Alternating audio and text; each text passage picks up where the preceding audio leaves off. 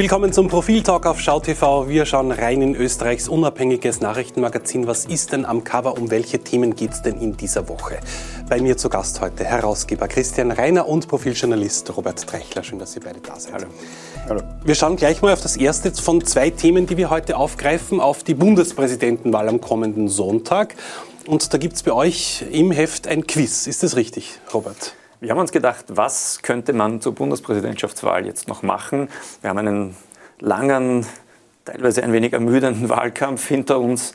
Ähm, und jetzt wollen wir mal sehen, was wissen wir eigentlich und vor allem, was wissen unsere Leserinnen und Leser über das Amt des Bundespräsidenten, über die vergangenen Bundespräsidenten, über die Kandidatinnen und Kandidaten, die im Laufe der Geschichte angetreten sind und über viele nette und zum Teil auch lustige Aspekte.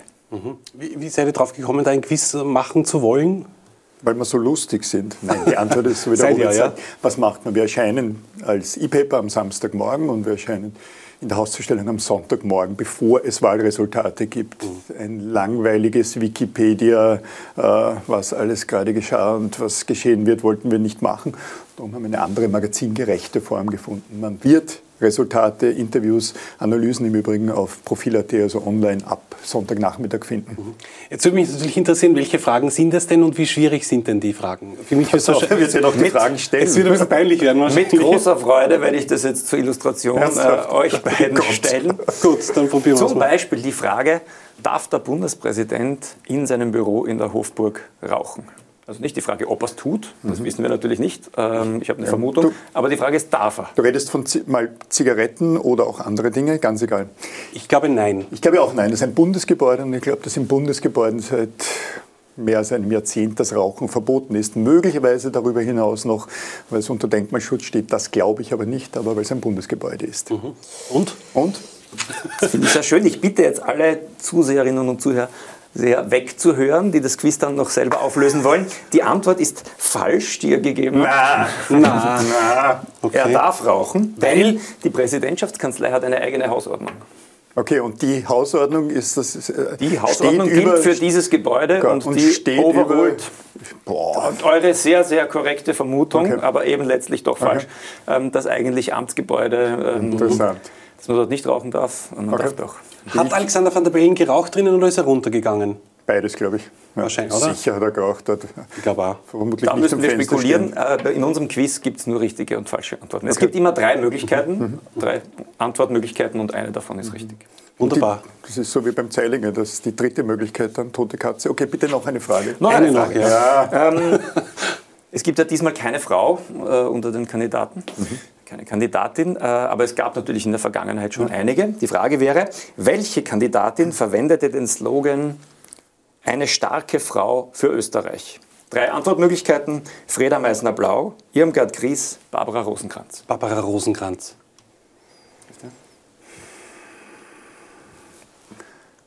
Ferrero Waldner, die war jetzt nicht drauf bei den. Die war nicht dabei, es müsste eine von den dreien sein. Meissner-Blau, Gries oder Rosenkranz? Meissner-Blau. Rosenkranz. Rosenkranz. Eine starke Frau für Österreich aber, wäre sie gewesen. ja, kriege nachher ähm, Schokolade. Gerne, aber es, ist, es, sind auch sehr ernsthafte okay. Fragen. Also mhm. es ist, ist bunt gemischt. Ähm, eine Frage wäre zum Beispiel, welche Kompetenz hat der Bundespräsident nicht? Drei Antwortmöglichkeiten. Die Angelobung der Landeshauptmänner und Landeshauptfrauen, die Auflösung der Landtage und die Abberufung der Landesregierungen. Zwei oder drei? Zwei oder drei, ja. Ja, aber Auflösung der Landtage. Ja, würde ich auch sagen. Abberufung der Landesregierung. Oh, das ist die richtige Antwort. Ei, ei, ei. Also wir müssen reinlesen. Kann nachher ja auflösen. Wahnsinn. Ja. Ich bin Jurist, lange um, her. Aber schauen wir mal auf die Wahl jetzt wirklich am kommenden Sonntag. Ähm, viele sagen ja, es, oder auch die, die Umfragen prognostizieren einen Durchmarsch von Alexander van der Bellen. Keine Stichwahl, wenn es eine Stichwahl werden würde, dann wohl mit, mit, mit Walter Rosenkranz. Mhm. Ähm, wie schätzt du das ein, äh, Christian? Ich halte es für sehr unwahrscheinlich, dass es eine Stichwahl geben wird. Das heißt, ich denke auch, dass Alexander van der Bellen äh, unter 60, aber weit über 50 Prozent der gültig abgegebenen Stimmen bekommen wird. Äh, wie du, glaube ich, dass Walter Rosenkranz an, an zweiter Stelle liegen wird. Mhm. Ich fand es übrigens ein bisschen flapsig von ihm vor einigen Tagen, als er sagte, na gut, wenn es eine Stichwahl gibt, dann, ich weiß nicht genau, was das Zitat war, dann gewinne ich halt beim zweiten Mal. Hat Rosenkranz gesagt, oder? Nein. Und das wäre überraschend, das hat Van der Bellen gesagt. Okay. Ja. Mhm. Aber es war, äh, war der Wahlkampf einer der absurdesten, die wir erlebt haben. Ich meine, teilweise unter Anführungszeichen fast Spaßkandidaten damit dabei, oder?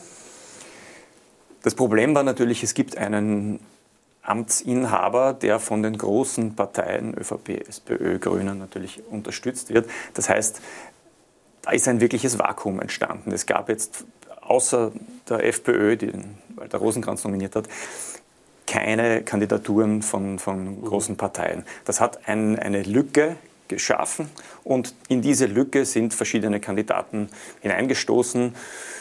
Die dürfen das natürlich, so, das ist auch ein, ein, eine gute Sache in der Demokratie, aber dadurch haben wir natürlich Kandidaten bekommen, die Kraft ihrer eigenen Initiative äh, Kandidaten wurden oder von Kleinstparteien oder Kleinparteien und nicht die üblichen sorgsam ausgewählten aus den, aus den großen Parteien. Das macht natürlich ähm, das Feld, sagen wir mal, bunt und originell und zum Teil auch ein bisschen seltsam. Aber ich, ich fand es trotzdem total okay, dass das so abgelaufen ist. Nämlich nicht nur okay, weil es der Verfassung entspricht, sondern weil man schon viel lernen konnte. Man konnte zum Beispiel Walter Rosenkranz als einen Wolf im Schafspelz sehen, äh, der äh, ein, ein, ein rechter, deutschnationaler, freiheitlicher ist und sich als solcher nicht geriert hat. Mhm. Man konnte die Verrücktheit des äh, Vorsitzenden der, der, der MFG Partei, also der Impfgegner äh, sehen oder den Kandidat der Impfgegner sehen, der einmal mehr wieder äh, sehr, sehr viel Unsinn wiederholt hat. Man hat gesehen, wie, wie Medienmacht in Österreich läuft, äh, weil der Kolumnist Tassilo Valentin der Kronenzeitung da doch sehr stark war. Umgekehrt konnte man wiederum sehen, wie entlarvend Armin Wolf im ORF, aber auch andere Journalisten und Journalisten speziell mit ihm umgegangen ist. Für mich ein überraschend und durchaus positiv und vielleicht auch eine, eine zukünftige politische, äh, eine, eine, politische Zukunft habe ich beim, beim, bei Marco Pogo, Marco Pogo gesehen, dem, dem Vorsitzenden der Bierpartei, der als solcher vernünftigere und besser nachvollziehbare Antworten gegeben hat als so der eine oder andere Kandidat. Also dieser Wahlkampf hat durchaus beigetragen zum Demokratieverständnis im Lande. Ich würde noch eines sagen zur Frage, wie, wie es ausgehen wird.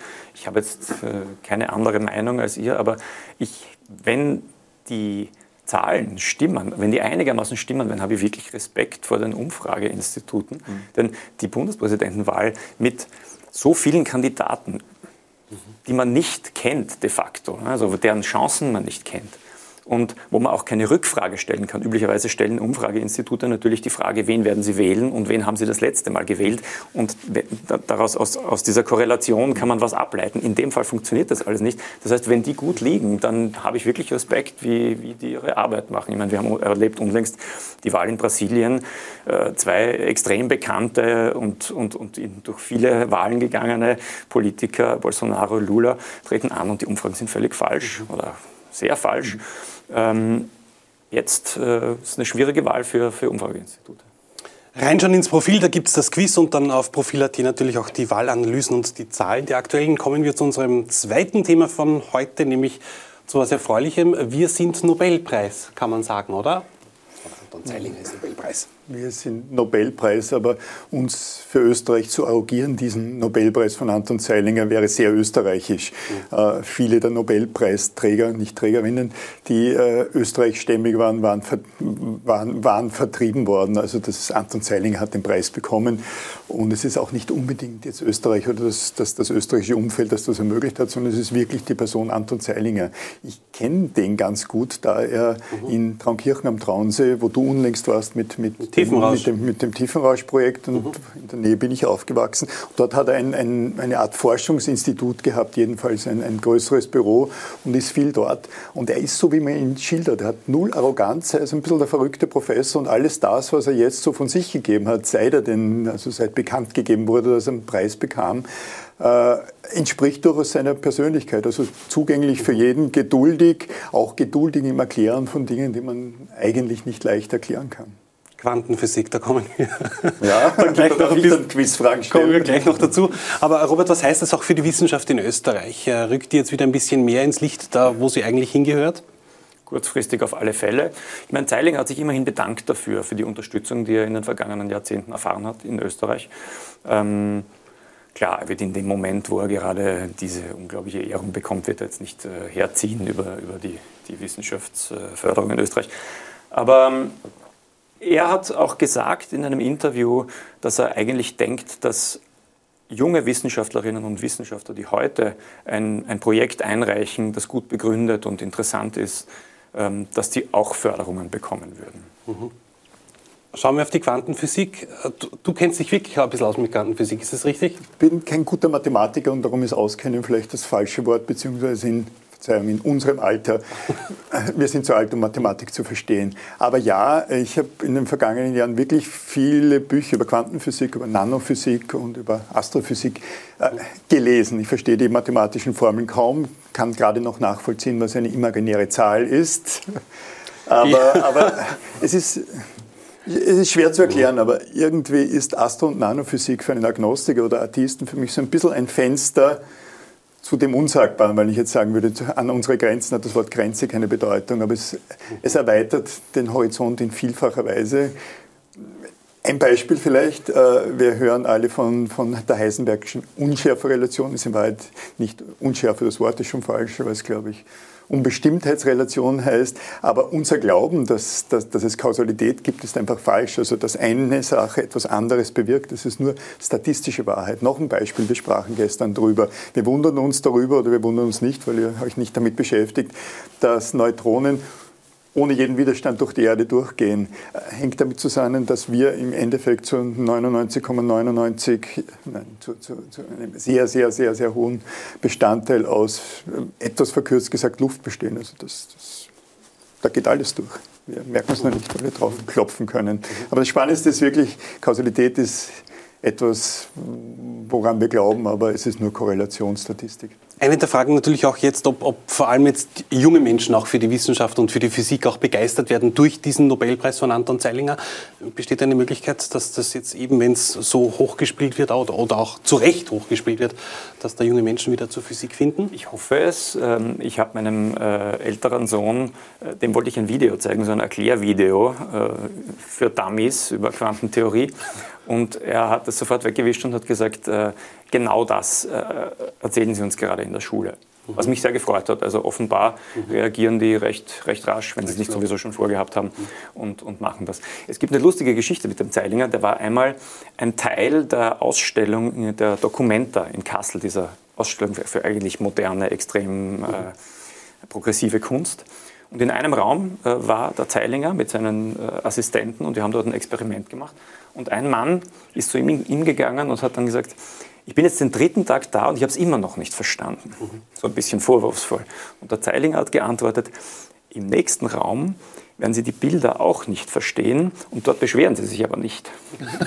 das heißt, er hat mhm. auch die, die, diese, diese, auch Kunst ist, ist natürlich äh, auf dem Niveau nicht so leicht nachzuvollziehen und ähnlich ist es natürlich oder noch mehr mit der Wissenschaft. Aber nicht mit mathematischen Formeln beschreibbar, das ist, die wir nicht verstehen. Klar, es, es gibt wesentliche Unterschiede, aber wir können vor beiden Dingen ein wenig wie die Kuh vor dem neuen Tor stehen. Dann äh, Dankeschön euch beiden. Äh, schauen Sie rein ins neue Profil, alles über Anton Zeilinger und das Bundespräsidentschaftsquiz, das sehen Sie da drin. Schauen Sie rein, wie auch bei uns. Bis zum nächsten Mal. Danke fürs Zusehen.